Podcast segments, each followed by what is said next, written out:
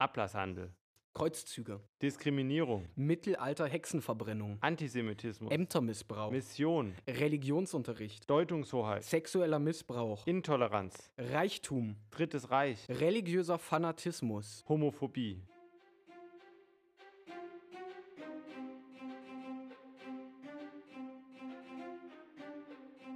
Herzlich willkommen zu Church for Sale. dem unchristlichen Podcast mit Konrad Behrendt. und Josua Bauchmeier.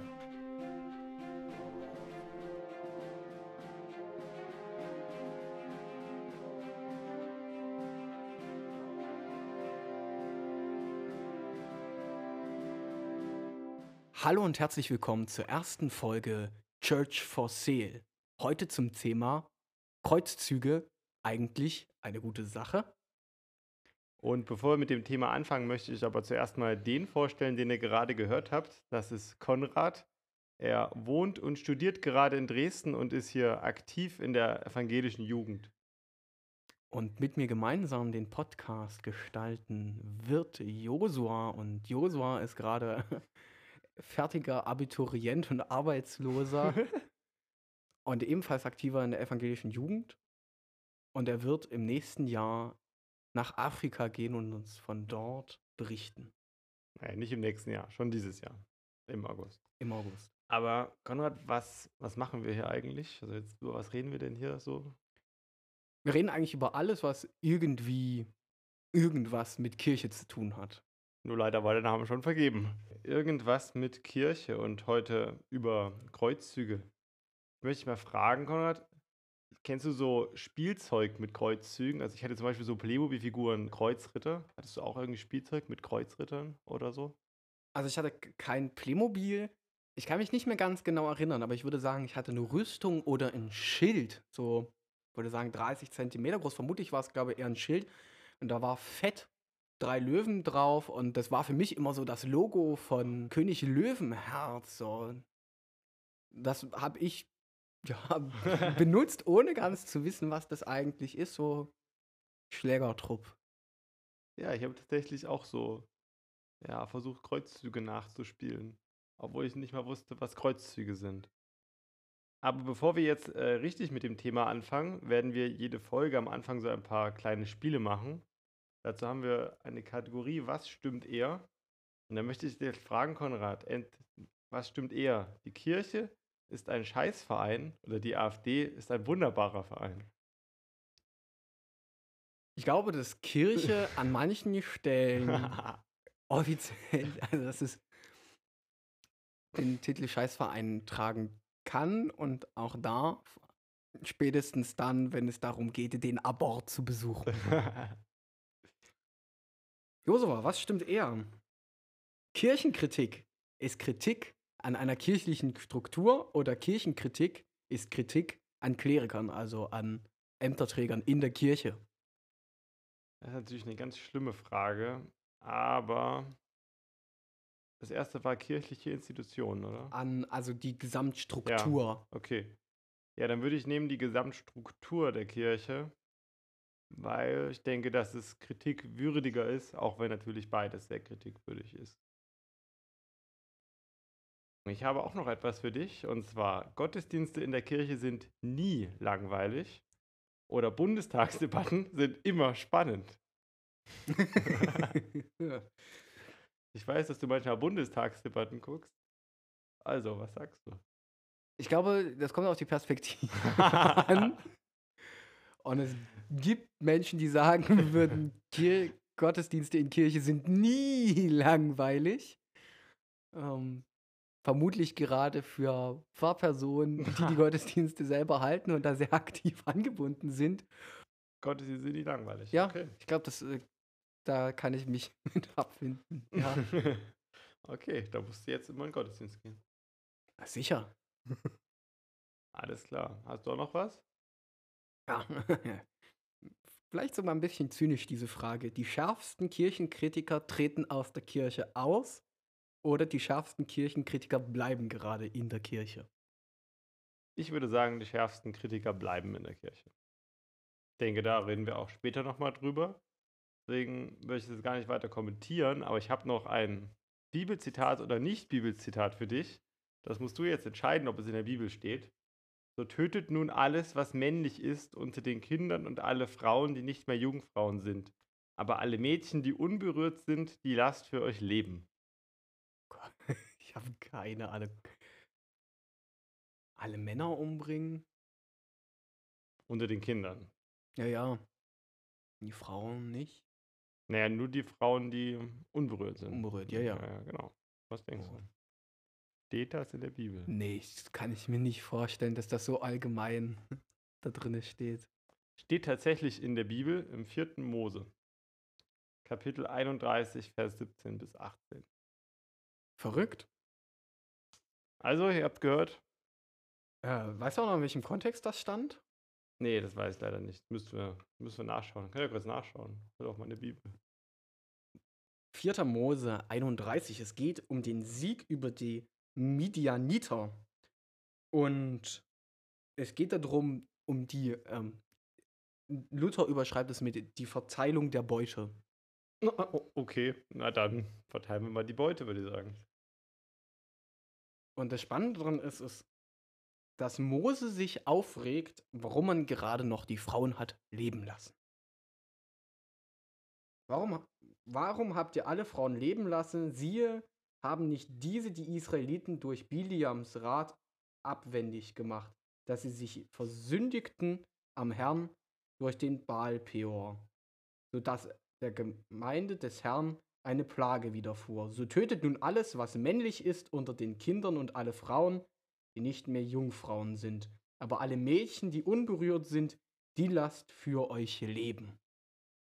Also war es sogar genau die gleiche Übersetzung. Ja, Luther. Du hast kein Bibelzitat, oder? Nee, ich habe heute kein Bibelzitat mitgebracht. Konrad hatte kein Bibelzitat. Aber wenn wir schon bei Töten sind, dann sind wir doch eigentlich gleich schon beim Thema Kreuzzüge, oder? Da wurde doch auch viel getötet, wenn ich mich da recht entsinne. Ja, Und bevor wir kurz darüber reden, möchte ich ganz kurz äh, ein paar Fakten über Kreuzzüge, damit wir so einen groben Rahmen haben. Die Kreuzzüge begann, begannen im Jahr 1095, bei denen Papst Urban II. zum Krieg aufruf, um Jerusalem zurückzuerobern und Byzanz, das war das damalige Königreich, was auf Rom folgte, zu helfen. Denn Byzanz stand unter Druck von muslimischen Kräften und Jerusalem war als Pilgerort nicht mehr erreichbar. Und daraufhin gab es über 200 Jahre lang mehrere Kreuzzüge, bei denen unter anderem mehrere sogenannte Kreuzfahrerstaaten gegründet wurden und ähm, Jerusalem versucht wurde zu erobern, auch wenn es nur beim allerersten Mal geklappt hat. Ich denke, das war alles Wichtige. Hast du noch was hinzuzufügen? Ja, aber dann kommen wir doch vielleicht gleich zum Titel. Kreuzzüge. Eigentlich eine gute Sache? Was meinst du denn? Es gab Tausende und Abertausende Tote. Es sind Kinder in den Krieg geschickt worden, die sind versklavt worden, die sind nicht mehr angekommen. Es gibt sogar den Kinder- und Armenkreuzzug, der es auch nicht bis nach Israel geschafft hat. Die Kinder sind unterwegs meist versklavt worden. Viele Soldaten sind auf der Strecke geblieben, im wahrsten Sinne des Wortes. Was eine Idee war von, man hilft einem Nachbarstaat, ist ausgeartet in einem religiösen Kampf zwischen dem, dem Volksstamm der Seldschuken und der christlichen Kirche und Königen, die für die christliche Kirche Land in Besitz und Reichtümer in Besitz nehmen wollten, sich bereichern wollten im Namen der Kirche. Ja, was ich da wichtig finde, was du gerade nochmal sagst, natürlich war das grundsätzlich zum Teil auch ein defensiver Gedanke, mit Byzanz zu helfen. Aber so wirklich nur Verteidigung war es ja nie. Das war ja erklärtes Ziel, Jerusalem einzunehmen. Und es war klar, dass das ohne Gewalteinsatz und ohne den Einsatz davon Menschen aus ihren Ländern zu vertreiben nicht möglich war. Und ich finde, das, ja, das schließt es schon mal aus, dass es eine gute Sache ist. Was aber wiederum auf irgendeine Weise auch beeindruckend ist, wie sich fast alle europäischen Staaten irgendwie darunter vereint haben. Also die haben alle zusammen Truppen entsandt. Das, normalerweise haben sich ja eigentlich eher gegenseitig die Köpfe eingeschlagen. Gerade dieses, man hält irgendwo zusammen und schlägt sich nicht gegenseitig die Köpfe ein, das finde ich gerade auch gegen Ende sehr spannend, wenn Friedrich II. no- 1229 zusammen mit Sultan al-Kamil einen diplomatischen Frieden schließt. Für zehn Jahre sollen Christen Zugang zu großen Teilen Jerusalems noch bekommen. Danach ähm, verschwinden die Christen und die Kreuzfahrerstaaten eigentlich komplett, aber diese Lösung nach fast 200 Jahren Konflikt wird auf einem diplomatischen Weg gefunden. Das ist natürlich was, was es vorher oder sehr, sehr selten gibt und gab. Ja, das stimmt. Das ist natürlich dann, auch wenn es am Ende nicht so ganz geklappt hat, wenn ich mich recht entsinne, oder? Gab es dann trotzdem weiter Konflikte, weil sie keinen Zugang zum Tempelberg hatten. Konflikte gab es seitdem weiterhin ja. Aus der Zeit ähm, haben wir aber auch vieles mitgenommen in den europäischen Raum. Orientalische Gewürze, eine ganz andere ja, Geisteswelt ist dort mitgenommen worden. Äh, auch im arabischen Raum ist natürlich viel Wissenschaft betrieben worden. Also auch so diese wissenschaftliche Schiene ist dort mit der europäischen in Berührung gekommen. Früchte sind aus dem Raum mitgekommen und vielleicht für uns noch am bekanntesten, was dort zumindest auch nochmal stark in Berührung kommt, ist das arabische Zahlensystem. Ja, das stimmt natürlich. Es hat auf jeden Fall noch starke Auswirkungen auch auf heute und nicht nur auf heute, einfach auf den Ablauf der ganzen Geschichte gehabt. Das ist ganz klar. Aber ich denke, am Ende können wir uns darauf einigen, dass wir trotzdem auf die Kreuzzüge eigentlich eher verzichtet hätten, oder was meinst du? also wenn heute so der Papst ruft, zieht in den Krieg, würdest du gehen oder nicht? Na gut, du würdest nicht auf den Papst hören wahrscheinlich. Ich würde zum einen nicht auf den Papst an der Stelle hören und zum anderen Sagen wir, wenn es. Äh, oder hoffe ich sehr, dass kein Papst jemals irgendwie zu Gewalt aufruft. Und das ist an der Stelle ja. Äh, ja, es ist aus meiner Sicht ja schon fast undenkbar, dass man als Papst. ja, genau das finde ich auch spannend, dass ein Papst, der ja eigentlich an die zehn Gebote sich halten soll, da steht ja relativ deutlich drin, du sollst nicht töten. Und wenn er dann sagt, ja, geht mal dahin und tötet alle, ist eine spannende Aussage als Papst. Ja, durchaus. Aber Zumindest würde man das heute so sagen, würde ich meinen. Ist die Unfehlbarkeit natürlich. Das gab es ja zu dem Zeitpunkt noch nicht. Also Unfehlbarkeitsdogma. Das wurde ja erst später. Weißt du, der Papst war ja noch nicht immer unfehlbar. Da wurde dann erst unfehlbar. So funktioniert das nämlich.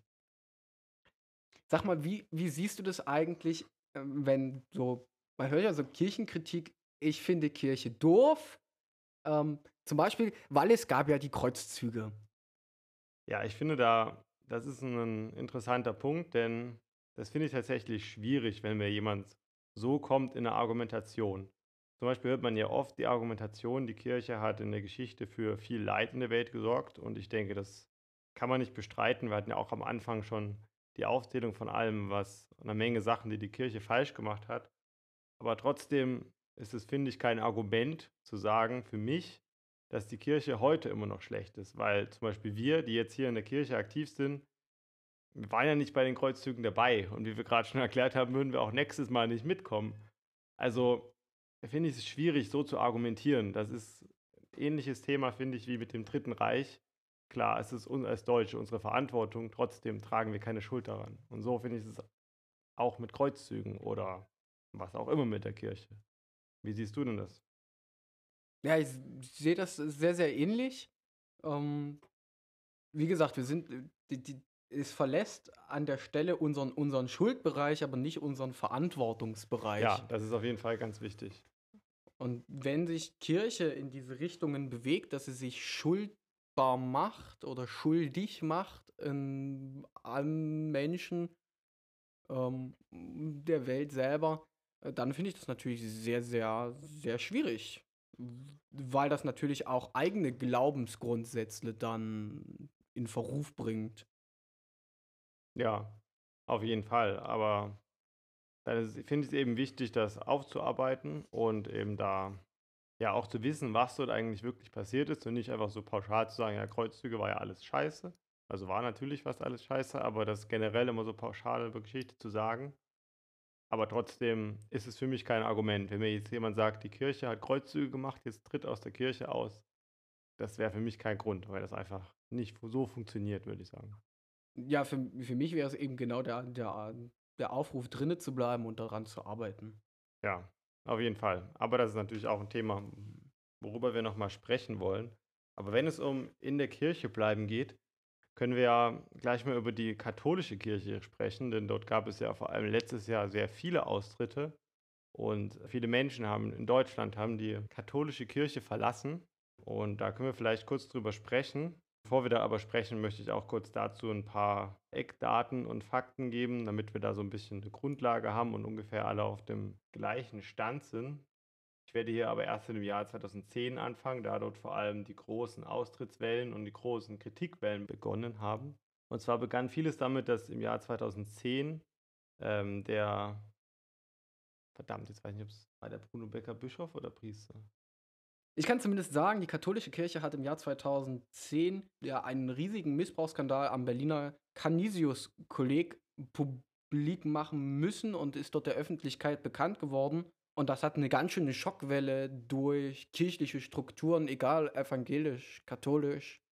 Oder auch nicht kirchlich. Oder also nicht kirchlich, durch, eigentlich durch ganz Deutschland getrieben, aber das hat eben vor allem auch Kirchenmitglieder in ganz Deutschland hart getroffen und stark bewegt. Und da ist das zumindest in der Neuzeit richtig, richtig hochgekocht in den letzten 20 Jahren, 2010 mit dieser Veröffentlichung. Genau, und dieser Bruno Becker hat dann auch seinem Opfer 5000 Euro als Entschädigung angeboten. Das ist ja auch in der jetzigen Zeit immer wieder in der Kritik, dass die Entschädigungszahlungen der vor allem katholischen Kirche, hier die 2.000 bis 5.000 Euro meist betragen, immer wieder stark kritisiert werden, weil das als zu wenig bezeichnet wird von Opferverbänden vor allem und von Opfern und eben dem Ganzen nicht angemessen. Ähm, in den folgenden Jahren, also seit 2010, gab es dann auch immer wieder Missbrauchsvorwürfe gegen verschiedene Geistliche der katholischen Kirche, die aber ganz unterschiedlich behandelt wurden. Also manche haben das zum Beispiel geleugnet, einige haben, sind auch zurückgetreten und haben selbst, also privat, Konsequenzen gezogen. Und besonders viel Aufsehen hat der Kölner Kardinal Rainer Maria Wölki, übrigens ein lustiger Name, Wölki, erregt, als er im Jahr 2018 ein Gutachten in Auftrag gegeben hat und das dann 2020 nicht veröffentlicht hat, aufgrund angeblicher Mängel. Hast du das mitbekommen, als er das nicht veröffentlicht hatte? Ja, also ich, ich bin leider kein Experte und aus meiner eigenen Sicht würde ich sagen, wenn ich glaube, dass es dort wissenschaftliche Mängel dran gibt, würde ich das auch erstmal vorhalten. Auf der anderen Seite, wenn man diese Mängel einfach markiert hätte und gesagt hätte, ich finde das an der Stelle mangelhaft und hätte es trotzdem veröffentlicht, hätte es die Leistung oder das, was sonst noch in dem Gutachten vielleicht durchklingt, überhaupt nicht äh, geschmälert oder trotzdem irgendwelche Tendenzen mal aufgezeigt. Denn so ein Gutachten ist überhaupt keine Selbstverständlichkeit. Da braucht es für Verbände, dafür braucht es sehr, sehr geschulte Menschen, die sehr viel Zeit dort reinstecken, so ein Gutachten überhaupt zu erstellen und dann so eine riesengroße, jahrelange Leistung unter Verschluss zu halten, ähm, finde ich ganz, ganz äh, schwierig, weil man methodische Mängel sieht. Dann ist es viel sinnvoller aus meiner Sicht, sowas zu markieren, zu sagen, man, man selber empfindet das als mangelhaft und veröffentlicht das dann. Ja, ich denke, das wäre auch eine sinnvolle Methode gewesen, um vor allem den vielen Skandalen dann vorzubeugen. Weil wenn man natürlich als Kirche, die schon im Missbrauchskritik steht, dann sagt, wir veröffentlichen das jetzt nicht aufgrund angeblicher Mängel, die aber nicht bewiesen sind, dann ist das natürlich nicht besonders förderlich für das Image der Kirche. Und so haben auch viele Menschen gedacht, das war dann zu der Zeit, in der vor allem in Köln tausende Menschen die Kirche verlassen haben. Da waren ja dann sogar die, ähm, die Ämter alle überfordert, weil es einfach äh, viel zu viele Terminanfragen gab. Und um noch aktuell etwas zu Herr Wilki zu sagen, es wurde jetzt ein zweites Gutachten, wurde in Auftrag gegeben, was auch veröffentlicht wurde. Und zum aktuellen Zeitpunkt, erst ganz aktuell, seit gestern der heutigen Aufnahme, sind auch zwei Beobachter des Papstes in Köln, die die Lage beurteilen sollen. Dazu gibt es dann noch keine weiteren Entwicklungen. Was aber auch noch spannend vielleicht aktuell ist, ist der Rücktritt des Münchner Kardinals äh, Marx, womit dieser mit seinem Brief, den er an den Papst geschrieben hat, erklärt, dass er daraus persönliche Konsequenzen ziehen möchte. Wichtig ist natürlich, dass das ein Rücktrittsgesuch ist, bei dem er den Papst aber bittet, dass er das annehmen soll.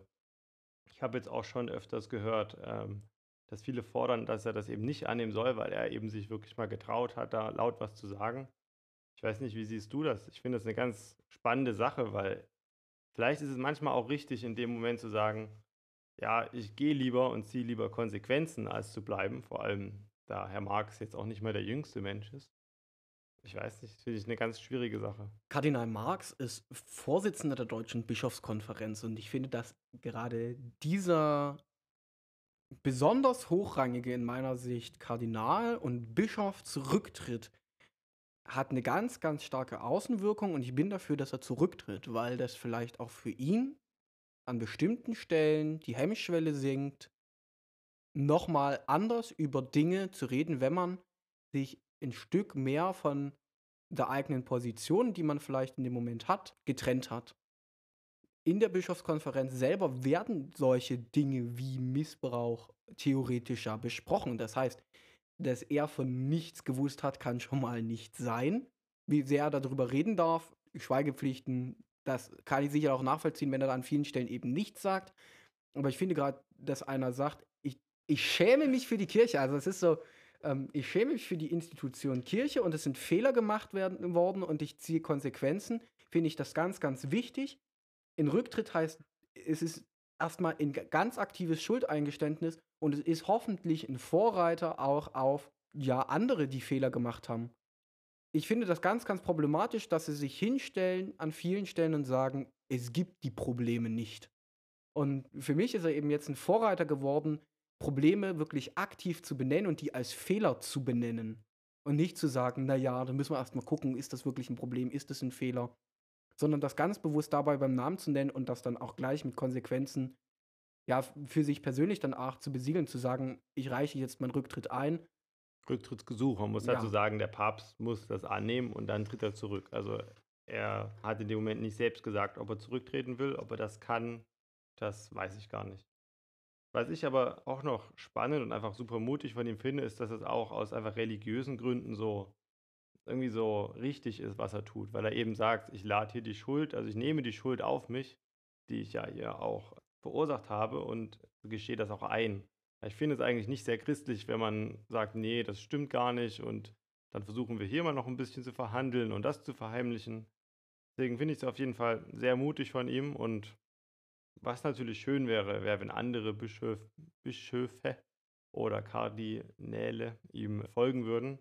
Oder wie zum Beispiel dem Beispiel in Chile folgen, wo ja die ganze Bischofskonferenz geschlossen zurückgetreten ist. Ein weiterer Kritikpunkt an der Kirche, den wir auch gerade schon leicht gestreift haben, ist, äh, wäre noch, dass die Kirche sich immer noch weigert, die Deutungshoheit und Untersuchung der Missbrauchsfälle aus der Hand zu geben.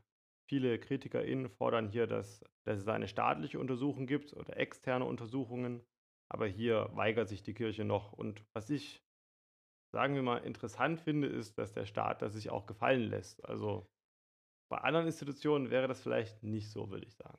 Also, der Missbrauchsbeauftragte der Bundesregierung, Johannes Wilhelm Röhring, nannte es historisch, als die katholische Kirche 2020 eine unabhängige Kommission mit verbindlichen Regeln für die Aufarbeitung sexualisierter Gewalt eingerichtet hat.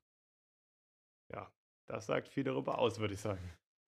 Das Spannende daran ist, die evangelische Kirche hat das bisher nicht geschafft und äh, ist dort an der Stelle noch ein ganzes Stück hinterher. Dann wären wir eigentlich schon beim Thema evangelische Kirche oder willst du noch was zur katholischen Kirche sagen vorher? Wir können auch erstmal über evangelische Kirche reden. Wenn man im letzten halben Jahr in die Nachrichten geguckt hat, dann gibt es zwei Themen, die die Kirche ja bewegt haben. Und eins der vielleicht größten Themen, die aufgekommen ist, ist, dass die evangelische Kirche Deutschland, die Synode, was vergleichbar mit dem Bundestag der Bundesrepublik Deutschland ist, eine neue Präses gewählt hat. Eine 25-jährige junge Frau aus Bayern, Anna Nicole Heinrich. Und das ging sehr, sehr präsent durch die Presse.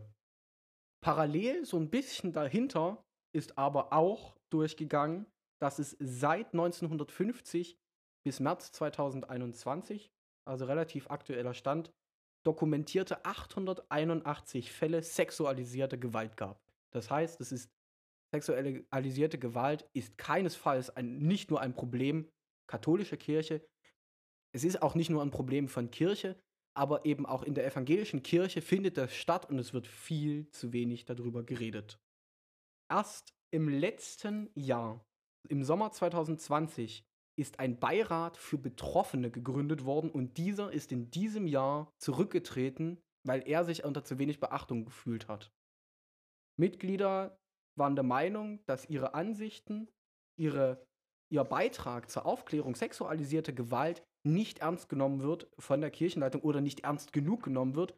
Und das finde ich ist natürlich äh, grausig, wenn man sich anguckt, Betroffenenbeirat, da sind Betroffene drinne, ähm, die sich zu wenig wahrgenommen fühlen von Kirche.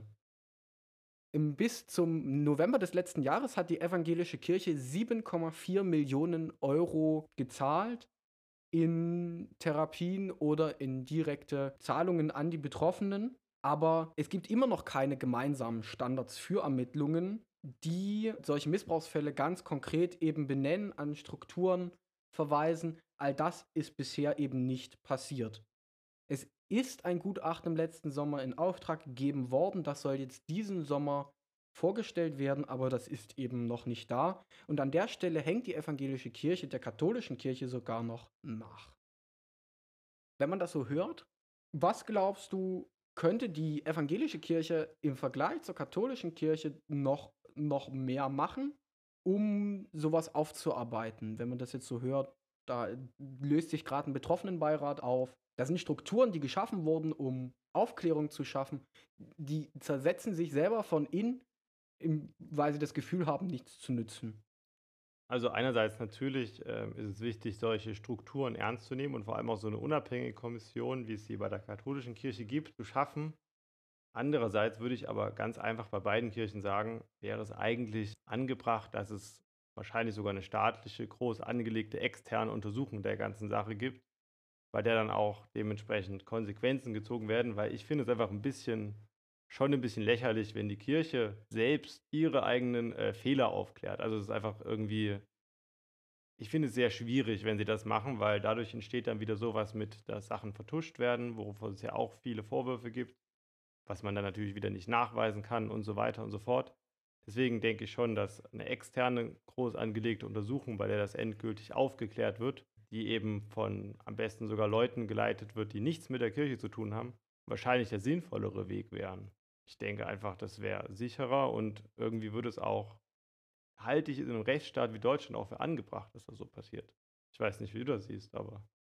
Kirche schafft Glaubensvorstellungen, die sich für viele schwer mit der Lebensrealität vereinen lassen. Und dass gerade das, diese Kluft zwischen Lebensrealität und Glauben zu Spannungen führt und eben aber auch Raum schafft für solche Sachen wie Missbrauchsskandal.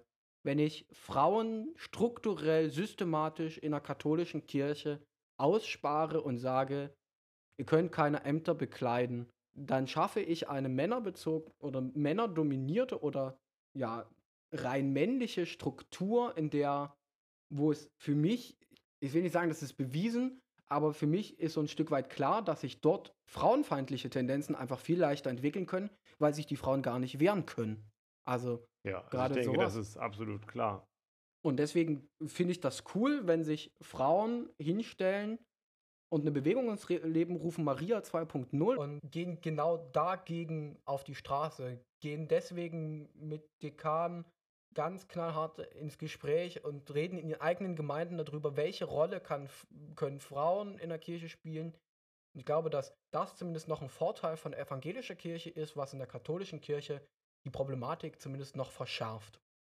Also, da können wir ja vielleicht jetzt auch mal an dem Punkt ein bisschen wegkommen vom reinen Missbrauchsskandal, wenn wir das schon so anschneiden. Aber ich finde zum Beispiel in der katholischen Kirche das Thema, dass Frauen keine Ämter begleiten können, ist einfach absolut weltfremd. Also, das ist so, da hat man so ein bisschen das Gefühl, dass die katholische Kirche die Realität einfach nicht so richtig akzeptieren kann.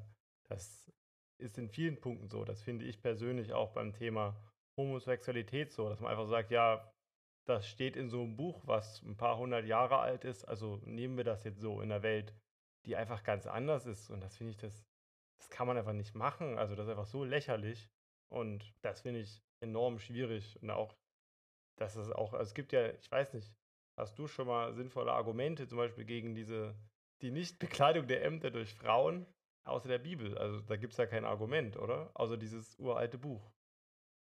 Ich kann das generell nicht ganz nachvollziehen, weil für mich ist Mensch ein Mensch und da äh, würde ich mich nicht mehr auf diese Bipolaritäten Mann-Frau hin, hinzerren lassen. Äh, es gibt Menschen, die sich weder dem einen Geschlecht noch dem anderen Geschlecht zu 100% zugehörig fühlen und das dazwischen kennt die Bibel gar nicht. So, und dann kann ich den aber, wenn ich jetzt ganz böse Logik ansetze, den das Menschschreiben, Menschsein sogar noch abschreiben, wenn ich nach der Bibel gehe, weil Mann und Frau und dann, na huch, sind ja gar nicht geschaffen worden, so was ist das denn? Also das sind trotzdem Menschen und ich glaube, dass wir uns an vielen Stellen mit Kirche mehr gefallen tun würden, wenn wir diese Strukturierung nach dem Geschlecht, nach einer sexuellen Identität zum Beispiel, so Homophobie, dass wir diese Sachen einfach mal vom Tisch lassen und sagen, wir schauen uns an als Menschen und dann würden sich viele dieser Probleme einfach lösen, wenn man das strukturell anerkennen würde. Ja, definitiv. Und für mich ist einfach das Argument, da steht so in der Bibel, kein Argument. Denn wenn ich alles ernst nehme, was in der Bibel steht, dann müsste ich jetzt, wie wir ja vorhin gelesen haben, so tötet nun alles, was männlich ist, dann müsste ich dich jetzt leider abstechen. Tut mir leid. Ja, ich sag mal, man, man, sollte, was in der Bibel steht, schon ernst nehmen. Aber eben nicht wörtlich nehmen. Und Im ich Kontext nehme auch nicht alles ernst, was in der Bibel steht, weil, also ich, ich als Josua habe das Buch Josua gelesen und äh, was dort steht, klingt für mich eher, als hätte jemand, der Gewaltfantasien hat, gerade mal ein bisschen was aufgeschrieben. Ja, ich finde es einfach extrem schwierig, dass man so ein gewalttätiges Buch wirklich wörtlich nehmen will und sagt, das ist jetzt die absolute Grundlage für alles, was wir tun. Natürlich sollte es grundsätzlich und symbolisch viele Stellen die Grundlage sein, aber man sollte sich eingestehen, dass einfach vieles, was da drin steht, veraltet ist. Und ja, das ist auch normal, wenn das ein Buch ist, was über 1000 Jahre alt ist, würde ich mal behaupten.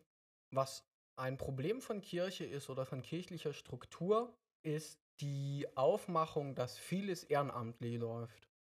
Eine, in der evangelischen Kirche gibt es Kirchenvorstände, da gibt es Synoden, die werden von ehrenamtlichen Leuten, die eigentlich hauptberuflich was ganz anderes machen, besucht. Die treffen sich zum Teil wenige Male im Jahr. Und dann passiert es eben auch, und das leider, dass wenn 2010 ein schwerer Missbrauchsskandal zwar in der katholischen Kirche ist, aber das Thema im Allgemeinen erst 2018 bei der EKD in der Synode auf dem Tisch landet, erstmals auf einer Tagesordnung steht. Das sind acht Jahre vergangen. Da steht sexualisierte Gewalt das erste Mal auf einer Agenda von dem höchsten Gremium der evangelischen Kirche in Deutschland. Und das ist natürlich ein verschlepptes Problem, weil man zum einen eben habe ich das Gefühl, nicht drüber reden will, weil, oh Gott, man hat einen Fehler gemacht und jetzt machen wir ein Tuch drüber und das stellen wir irgendwie in der Ecke, das ist nicht schön. Man leugnet es nicht, zum Glück, also man sagt zum Glück nicht, diese Sachen sind nicht passiert, aber es wird sich auch nicht aktiv drum gekümmert und das zeigt eben auch, dass man einen Betroffenenbeirat erst im Jahr 2020 eingerichtet hat. Und das finde ich ist halt ganz, ganz problematisch. Die Leute machen das zum einen ehrenamtlich und müssen sich irgendwie mit den Themen trotzdem auseinandersetzen. Auf der anderen Seite diese wenigen hauptamtlichen Strukturen, die da sind, ähm, die kümmern sich mäßig darum. Ja, man muss auch sagen, dass 2010 zum Beispiel einige Landeskirchenämter der evangelischen Kirche sich um diese Problematik gekümmert haben, Anlaufstellen eingerichtet haben, aber auf EKD-Seite, auf Seiten der evangelischen Kirche Deutschland, ist da noch nichts passiert. Bis vor ja, 2018, als es dann auf der Agenda der Synode so richtig stand.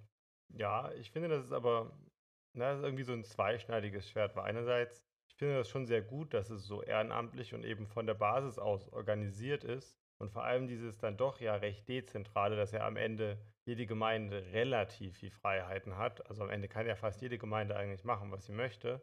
Und dadurch hat jede Gemeinde ja theoretisch, das ist natürlich nur theoretisch, die Chance, sich selbst darum zu kümmern. Und das finde ich dann auch wiederum eine Stärke der evangelischen Kirche. Man muss eben nicht warten, was irgend so ein Heini da im Vatikan sagt, man kann einfach sagen, wir machen das jetzt mal. Und das funktioniert in der katholischen Kirche, soweit ich das mitkriege. Ich bin kein Experte für katholische Kirchenorganisationen, auch für evangelische nicht, nicht so ganz. Aber natürlich stimmt, wie du sagst, dass es halt durch diese unregelmäßigen Treffen, das merke ich ja auch selber in Gremien, in denen ich bin, schwierig sein kann, so große Themen zu behandeln und vor allem immer aktuell zu sein. Das funktioniert ja nicht. Müsste man sich ja die ganze Zeit treffen und das kann natürlich nicht geleistet werden was die evangelische Kirche daran halt für einen Nachteil hat, die, äh, die, katholische Kirche, wenn sie einmal einen Spruch macht, ist der allgemein gültig für die ganze Welt, weil sie eine Weltkirche ist. In Deutschland haben wir 20 Landeskirchen. Da kann jeder so ein bisschen das eigene Ding drehen. Und da gibt es welche, die sind fortschrittlicher und welche, die hängen den Problematiken sehr hinterher. Und wenn es einheitliche Richtlinien geben würde, zum Beispiel durch den Rat der evangelischen Kirche, wo synodale, ehrenamtliche und Kleriker vor allem eben auch die Kirchenkonferenz, was sozusagen die landeskirchlichen Vertreter sind. Das muss man sich so ein bisschen vorstellen wie den Bundesrat. Da sind dann die Landeskirchen vertreten, in der Regel durch zum Beispiel die Landesbischöfe, die eben dort zusammentreffen. Wenn die einen Spruch machen würden, der allgemeingültig ist für alle Landeskirchen, dann könnten sich manche Landeskirchen zumindest dort nicht rausnehmen, die das vielleicht jetzt noch mehr tun als andere. Ja, aber wiederum ist das natürlich dann, finde ich, fehleranfälliger. Also ich finde vor allem in der Kirche eigentlich persönlich dezentral besser, weil zum Beispiel der Papst sagt halt, ähm, Homosexualität ist scheiße, dann ist das halt so. Und wenn jetzt wie der evangelischen Kirche, wenn das jetzt die EKD sagen würde, dann könnte die evangelische, evangelische Kirche Sachsen immer noch sagen, ja, ist uns egal, wir machen das trotzdem. Und das finde ich dann doch sehr die Stärke der Kirche. Zum Beispiel, dass Gemeinden einfach sagen können, wir segnen jetzt homosexuelle Paare in der evangelischen Kirche. In der katholischen Kirche wird es auch gemacht, aber da gibt es dann viel schneller Ärger. In der evangelischen Kirche ist es halt kein Problem, weil das eben so dezentral organisiert ist.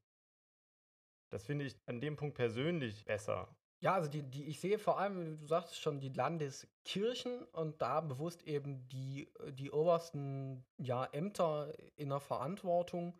Das sind diejenigen, die die größte Anzahl an Pfarrern zum Beispiel anstellen. Also die Gemeinde stellt sich den Pfarrer ja nicht selber an, sondern die kirchlichen Ämter. Und wenn dort das gut strukturiert gemacht wird, dann äh, hat das gute Zukunft. Und dann findet das sicherlich auch irgendwann seinen Weg in die EKD. Und zwar so hand- und fußfest, dass das eine einheitliche Regelung geben kann.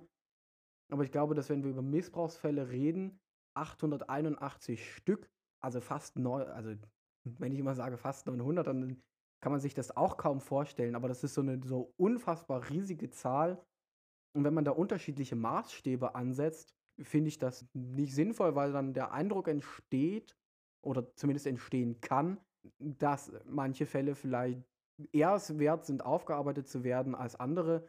Und das sollte in dem Fall ja auf keinen Fall passieren. Ja, aber deswegen würde ich in dem Fall sagen, es muss halt eine externe, am besten staatliche Untersuchung geben, in beiden Kirchen. Und natürlich auch, also wenn wir hier nur über Kirchen reden, nur zur Vollständigkeit, das gibt es natürlich auch in Sportvereinen, überall sonst, muss es überall geben, aber jetzt bei uns äh, in beiden Kirchen große staatliche, externe, wie auch immer, Untersuchungen, dass die Kirche da einfach nichts mit zu tun hat, weil das ist ja wie wenn ich jetzt jemanden schlage und dann sage, ja, ich untersuche das mal selber, warum ich ihn geschlagen habe. Das ergibt ja überhaupt keinen Sinn. Und das, das funktioniert, finde ich, einfach nicht so. Also so funktioniert ein Rechtsstaat irgendwie nicht. Das, das finde ich schon schwierig, dass die Kirche sich vor allem dieses Recht nimmt und dass sie das auch noch bekommt. Also, wenn wir schon bei Recht und Staat sind mit Kirche, da können wir ja vielleicht noch mal kurz über das Thema bitte hier das Wort einsetzen, was du jetzt gleich aussprichst. Sprechen. Säkularisierung meinte. ja, Säkularisierung. Im inneren Sinne also Trennung von Staat und Kirche. Wenn man über Säkularisierung redet, dann ähm, glaubt man immer, das ist so ein, eine Sache der neueren Zeit, aber das gibt es ja schon ganz lange, wenn man so ein bisschen in den Blick guckt, was ist Staat und was ist Religion eigentlich, ist nämlich Trennung von Staat und Religion und nicht nur Kirche. Dann sieht man zum Beispiel im kulturreligiösen Raum des Griechenlands waren Theater religiöse Stätten. Und die haben sich ja relativ zeitnah mit die zeitliche Entwicklung mehr zu Kunststätten entwickelt. Autonome Kunststätten, die weniger für den religiösen, kultischen Inhalt gebraucht wurden. Und auch dort findet eben schon Säkularisierung statt. Das heißt, Säkularisierung ist ein ganz fester Bestandteil von Gesellschaft schon immer. Aber gerade mit der Zeit der Aufklärung gab es dort einen ganz, ganz scharfen Bruch. Vorreiter in Europa, zeitmäßig leitet dort die französische Revolution ein. Wenn staatliches Denken und kirchliches Denken getrennt werden, da geht es richtig, richtig groß los, dass man Kirche und Staat aktiver im Denken trennt. Immanuel Kant ist äh, ein Kirchenkritiker seiner Zeit, der über immanente Kirchenkritik, also Kirchenkritik von innen- und externer Kirchenkritik, ebenfalls spricht und versucht das so ein bisschen zu strukturieren und wo auch so eine Entmagisierung, also wo so Magie langsam abgetan wird, wo viel eben auf eine wissenschaftliche Ebene gehoben wird, auf eine viel denkerische Art und Weise gehoben wird. Da wird einfach Kirche auch von Staat getrennt, weil dann auch die Wissenschaft mit Erkenntnissen einfach vorrückt. In Gewitter, was man bis vor vielleicht mittlerweile das kann man nur mutmaßen, 800, 600 Jahren als die Naturgewalt Gottes angesehen hat, Das wissen wir, dass da oben keiner auf einer Wolke sitzt und aktiv denkt, so jetzt hier einen Blitz runterschicken. Und das äh, sorgt natürlich zu parallel zu dieser aufklärerischen Bewegung ganz klar so Mitte des 19. Jahrhunderts, muss ich sagen, Mitte so des 19. Jahrhunderts auch nochmal für so einen ganz starken Bruch. Und für Deutschland selber Bismarck, der dann nochmal auch strukturell Kirche und Staat stärker trennt, sorgt natürlich dafür, dass sich bestimmte Regionen dort voneinander strukturell einfach lösen, wenn Steuern plötzlich an bestimmten Stellen getrennt werden. Das bringt durchaus Vorteile mit sich, macht aber auch bürokratische Schwierigkeiten, weil man schaut auf Kirchengesetz. Wir haben ein Kirchengesetz und wir haben ein staatliches Gesetz und Kirche kann eben durch so ein Kirchengesetz sogenannte Disziplinarverfahren, interne Verfahren behandeln. Etwas, was ich spannend finde noch aus der Zeit der Säkularisierung, die du gerade angesprochen hast, ist das, leider weiß ich das genaue Wort dafür nicht, aber es wurden zu der Zeit eben auch kirchliche Organisationen enteignet. Dafür wurde den Kirchen auch versprochen, dass der Staat jetzt für sie sorgt. dafür bekommen die Kirchen heutzutage noch jedes Jahr, ich glaube, da so ungefähr eine halbe Million, wenn ich mich jetzt nicht irre, grob. Jedenfalls muss man sich vorstellen, die Kirche bekommt jedes Jahr einfach so Geld vom Staat geschenkt, weil das irgendwann im 19. Jahrhundert mal jemand gesagt 1806 hat. unter Napoleon. Genau, das meinte ich doch. Das finde ich auch sehr, sehr fragwürdig. Also, dass das heutzutage noch so funktioniert, ich weiß nicht. Also, wenn sich da immer alle über Kirchensteuer mhm. bezahlen, finde ich, sollte man sich lieber erstmal das Thema angucken, weil die Kirchensteuer bezahlen ja immer noch nur die, die in der Kirche sind. Und die Kirche bezahlt dem Staat auch Geld dafür, dass er die einsammelt. Also. Na, über, die, über die staatlichen Gebühren werden zum Beispiel Bischöfe, Kardinäle bezahlt. Die Kirchensteuer dient der Bezahlung von Pfarrpersonen, also dem, was wir in der Gemeinde gegen haben. Ja, da kommen natürlich auch noch andere Fördertöpfe, Teile aus Landeskirchen dazu, aber so das meiste Geld kommt dann aus der Kirchensteuer. Was wir vorhin schon auch in unserem Intro angesprochen haben, ist natürlich der Rallye-Unterricht. Und das halte ich persönlich für einen gigantischen Fehler. Also wir haben an unserer Schule evangelischen Religionsunterricht und ich besuche den auch, aber eher aus dem Grund, weil es am einfachsten ist für mich. Rallye ist halt für mich kein Problem. Aber dass es evangelischen Religionsunterricht an einer staatlichen Schule gibt, finde ich persönlich unglaublich schwierig. Und da würde ich sofort sagen, Konfess also hier konfessionsloser Religionsunterricht, also indem man alle Religionen behandelt, wäre da der richtigere Weg. Wenn es um Trennung von Staat und Kirche geht, gibt es in Europa den Vorreiter, nämlich Frankreich, wo eigentlich das auch so angefangen hat. Und dort ist diese Trennung von Religion und Staat sehr, sehr, sehr stark hm, vorhanden. Auch Statistiken zeigen, dass Frankreich im Vergleich zum Beispiel zu Deutschland die Menschen dort einfach mehr und mehr an ihrer eigenen Religiosität verlieren.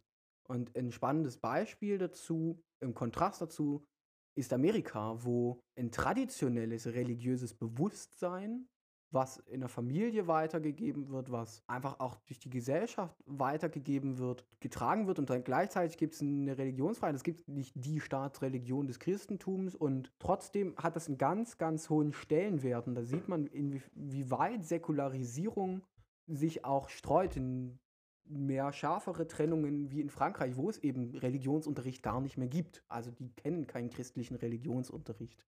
Wir haben so einen Sozialkunde, artigen Philosophieunterricht. So was wie Ethik eben so ähnlich. Genau. Wo dann aber eben die Weltreligionen als solche behandelt werden, aber eben nicht speziell bevorzugt Inhalte, zum Beispiel aus der Bibel oder dem christlichen Glauben. Ja, auch wenn du sagst, keine äh, Staatsreligion in Amerika. Es ist ja schon irgendwie eine Staatsreligion. Also ich finde es in Amerika schon ganz schön krass, wenn bei der Einführung des Präsidenten ja immer ein Priester dabei ist und dann, was ich übrigens sehr witzig finde, wenn sie die einen Schwur ablegen, dann legen sie ihre Hand auf eine Bibel. Zum Beispiel Donald Trump hat seine Hand auf zwei Bibeln gelegt. Ich weiß nicht, wird man dann doppelt gesegnet von Gott? Keine Ahnung, aber doppelt hält besser. Ja, das ist schon sehr ja, das, extrem. das ist äh, für Amerika sehr, sehr einfach dort in, in, wie gesagt, ein sehr traditionelles Bewusstsein. Das kommt weniger von der juristischen Seite, sondern wirklich von diesem traditionellen Bewusstsein her. Und deswegen ist für mich immer so die, diese spannende Frage, gerade das mit der Inauguration, mit dieser, mit dieser Feierprozedur. Was passiert, wenn da plötzlich ein Jude steht und sagt, äh, nee, so Bibel. Ja, ich kenne das Buch und ich habe das vielleicht auch schon in Auszügen, oder er hat es garantiert in Auszügen gelesen. Mit Alten Testament, Tucha können die ja viel anfangen.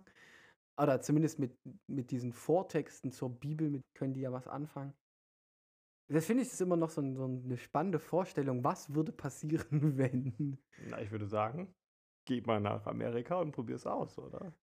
ich bin leider nicht berechtigt, amerikanischer Präsident zu werden. und außerdem auch an der Stelle falsche Staatsangehörigkeit. Für mich ganz, ganz schwierig. Erzähl mal einen Witz. also Witz jede erzählen? Folge, nur zur Erklärung, muss Konrad einen Witz erzählen und ich werde ihn dann immer irgendwann fragen und mal schauen, was er heute rausgesucht hat. Ja, ich habe einfach mal nach äh, Kirche und Witz gegoogelt, weil mir selber so Witze ausdenken, das ist nicht so einfach. Und der erste Witz, den ich gefunden habe, war: Heute war ich mit einem Freund in der Kirche. Auf einmal zündet er sich eine Zigarette an. Ich konnte das eigentlich gar nicht glauben. Raucht er einfach eine Zigarette in der Kirche? Vor Schreck wäre mir fast das Bierglas aus der Hand gefallen. Finde ich aber schwierig. Man trinkt eigentlich eher Wein in der Kirche, würde ich sagen. also das kennen wir doch auch. Und ich habe noch einen zweiten Witz rausgesucht. Zu dem können vielleicht so die, die älteren Schüler eine Beziehung aufbauen oder auch Eltern von, von jungen Zuhörern. Die Stasi verhört ein Kirchgänger. Gibst du zu, dass du gerade in der Kirche warst? Ja. Gibst du auch zu, dass du die Füße von Jesus Christus am Kreuz geküsst hast? Ja. Würdest du auch die Füße unseres Genossen Honecker küssen? Sicher. Wenn er dort hängen würde? ja, das, das, den finde ich sehr, sehr gut, muss ich sagen. Ja, das gefällt mir. Aber warum bist du eigentlich noch in der Kirche? Wir haben hier so aufgezählt, was alles schlecht ist. Wir haben eigentlich, ja, die ganze Folge jetzt bisher nur Negatives über die Kirche gesagt. Und am Anfang haben wir es schon mal angesprochen mit interner und externer Kirchenkritik. Wir würden ja jetzt hier eindeutig zur internen Kirchenkritik zählen als unchristlicher Podcast. Aber was sagst du? Warum bist du noch in der Kirche? Und warum sind überhaupt noch Leute in der Kirche? Ich meine, es treten zwar viele aus, aber es sind ja trotzdem noch ein paar Leute da, würde ich mal sagen.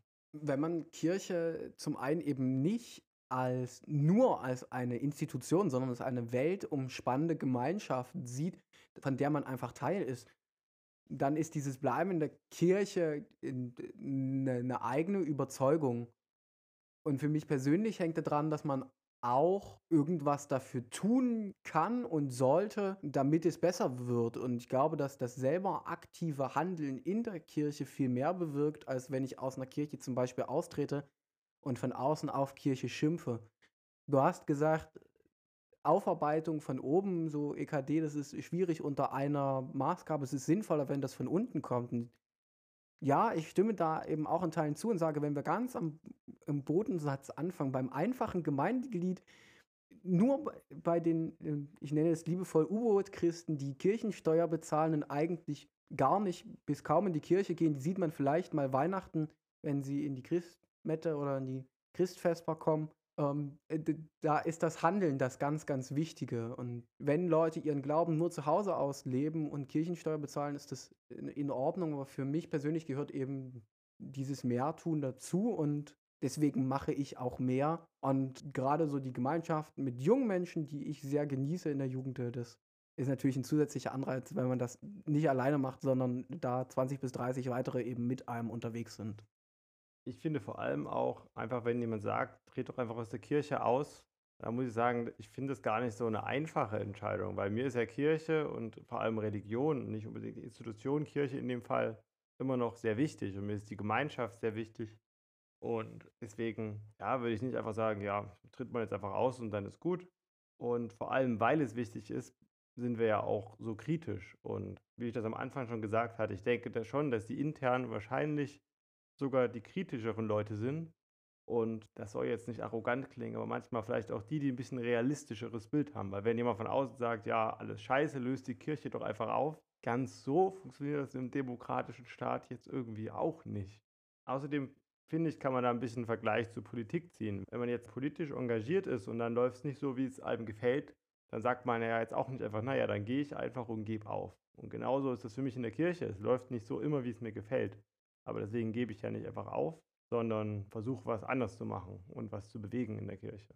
Und da sind wir natürlich in der evangelischen Kirche enormen Vorteil, weil wir das so lokal können und nicht erst den Papst anrufen müssen. Das wäre übrigens sehr lustig, den Papst anrufen.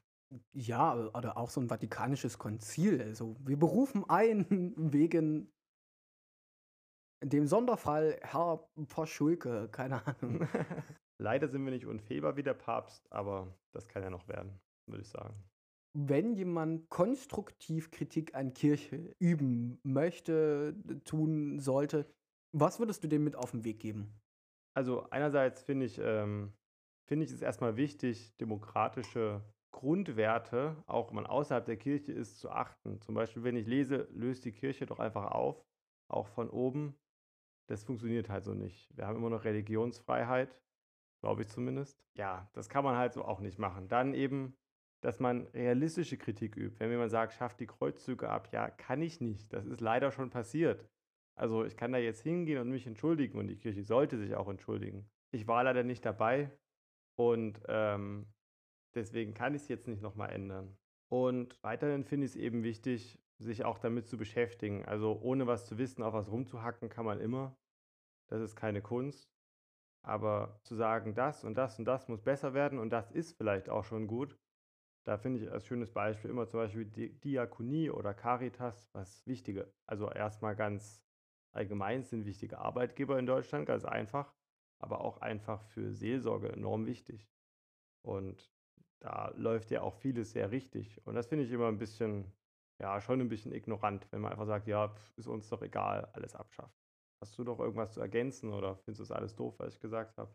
Nee, gar nicht. Also ich, für mich ist ganz wichtig, äh, dass man jedem, der Kritik übt, ähm, immer auch so ein bisschen, der vielleicht gar nicht in der Kirche ist und von außen extern Kritik übt, immer vergegenwärtigen muss.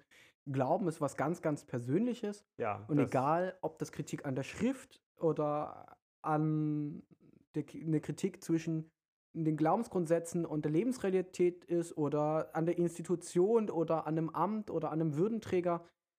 Also gerade wenn es so um die persönlichen Sachen geht, da wird es eben auch an anderen Stellen trotzdem sehr persönlich und dann hilft es, die Kritik gut in den Kontext zu setzen. Also wenn ich mich ganz, ganz arg gegen Missstände wie Homophobie von Kirche oder Intoleranz gegenüber anderen Religionen, Nichtbeteiligung von Frauen in Kirche, wenn ich dort plump äh, sage, Kirche ist sexistisch, das dann, dann ist die Aussage vermutlich so, wie sie gefallen ist, vielleicht gar nicht falsch, wenn das so für einen so ist oder man das so empfindet, das auch so präzise zu benennen und nicht sagen, ja, irgendwie, naja, die Kirche oder es vielleicht sogar noch präziser zu machen, zu sagen, diese Aussage von Kirche oder von dem Vorsitzenden des, des Rates der Evangelischen Kirche Deutschland oder dieses Gremiums weil es halt auch sehr schnell verallgemeinert die Kirche evangelisch, lutherisch oder reformiert oder katholisch oder ja, evangelikal. Da, wenn ich da ganz kurz einhaken dürfte, ich finde es auch immer so schwierig, von die Kirche zu reden. Also jetzt, wenn man uns als Religionsgemeinschaft sieht, glaube ich wahrscheinlich schon wieder was anderes als du. Und da kann man zum Beispiel, wenn man sagt, die Kirche stellt irgendwie Glaubensgrundsätze auf. Das funktioniert so einfach nicht. Selbst in der katholischen Kirche sind, ist immer noch unterschiedlich und nicht alle glauben exakt das, was der Papst sagt. Und deswegen sollte man da schon realistisch sein und sagen, ja, vielleicht die Institution Kirche sagt das, aber die Gläubigen, das sind Millionen Menschen, die haben Millionen Meinungen. Also das gibt nicht die Kirche in dem Sinne. Da bleibt mir nur zu sagen, bleiben wir dabei und üben weiter Kritik an Kirche, denn äh, ohne Kritik an Kirche geht es nicht. Und wir sehen uns in der nächsten Folge wieder. Genau noch, wenn ihr noch Kritik an uns oder auch an der Kirche habt, dann freuen wir uns natürlich sehr, wenn ihr uns die mitteilt. Zum Beispiel könnt ihr das auf Instagram tun. Da könnt ihr uns gerne folgen. Den Link dazu findet ihr in der Podcast-Beschreibung. Aber bitte in einem konstruktiven Ton und ihr könnt ja gerne nochmal die Kriterien, die wir gerade aufgestellt haben, euch anhören und dann auf die Art und Weise Kritik üben. Genau, wie Con gesagt hat, wir sehen uns in der nächsten Folge. Dann vielleicht nicht ganz so negativ zur Kirche oder gar nicht zur Kirche. Wir werden sehen. Auf Wiedersehen. Bis dahin. Tschüss.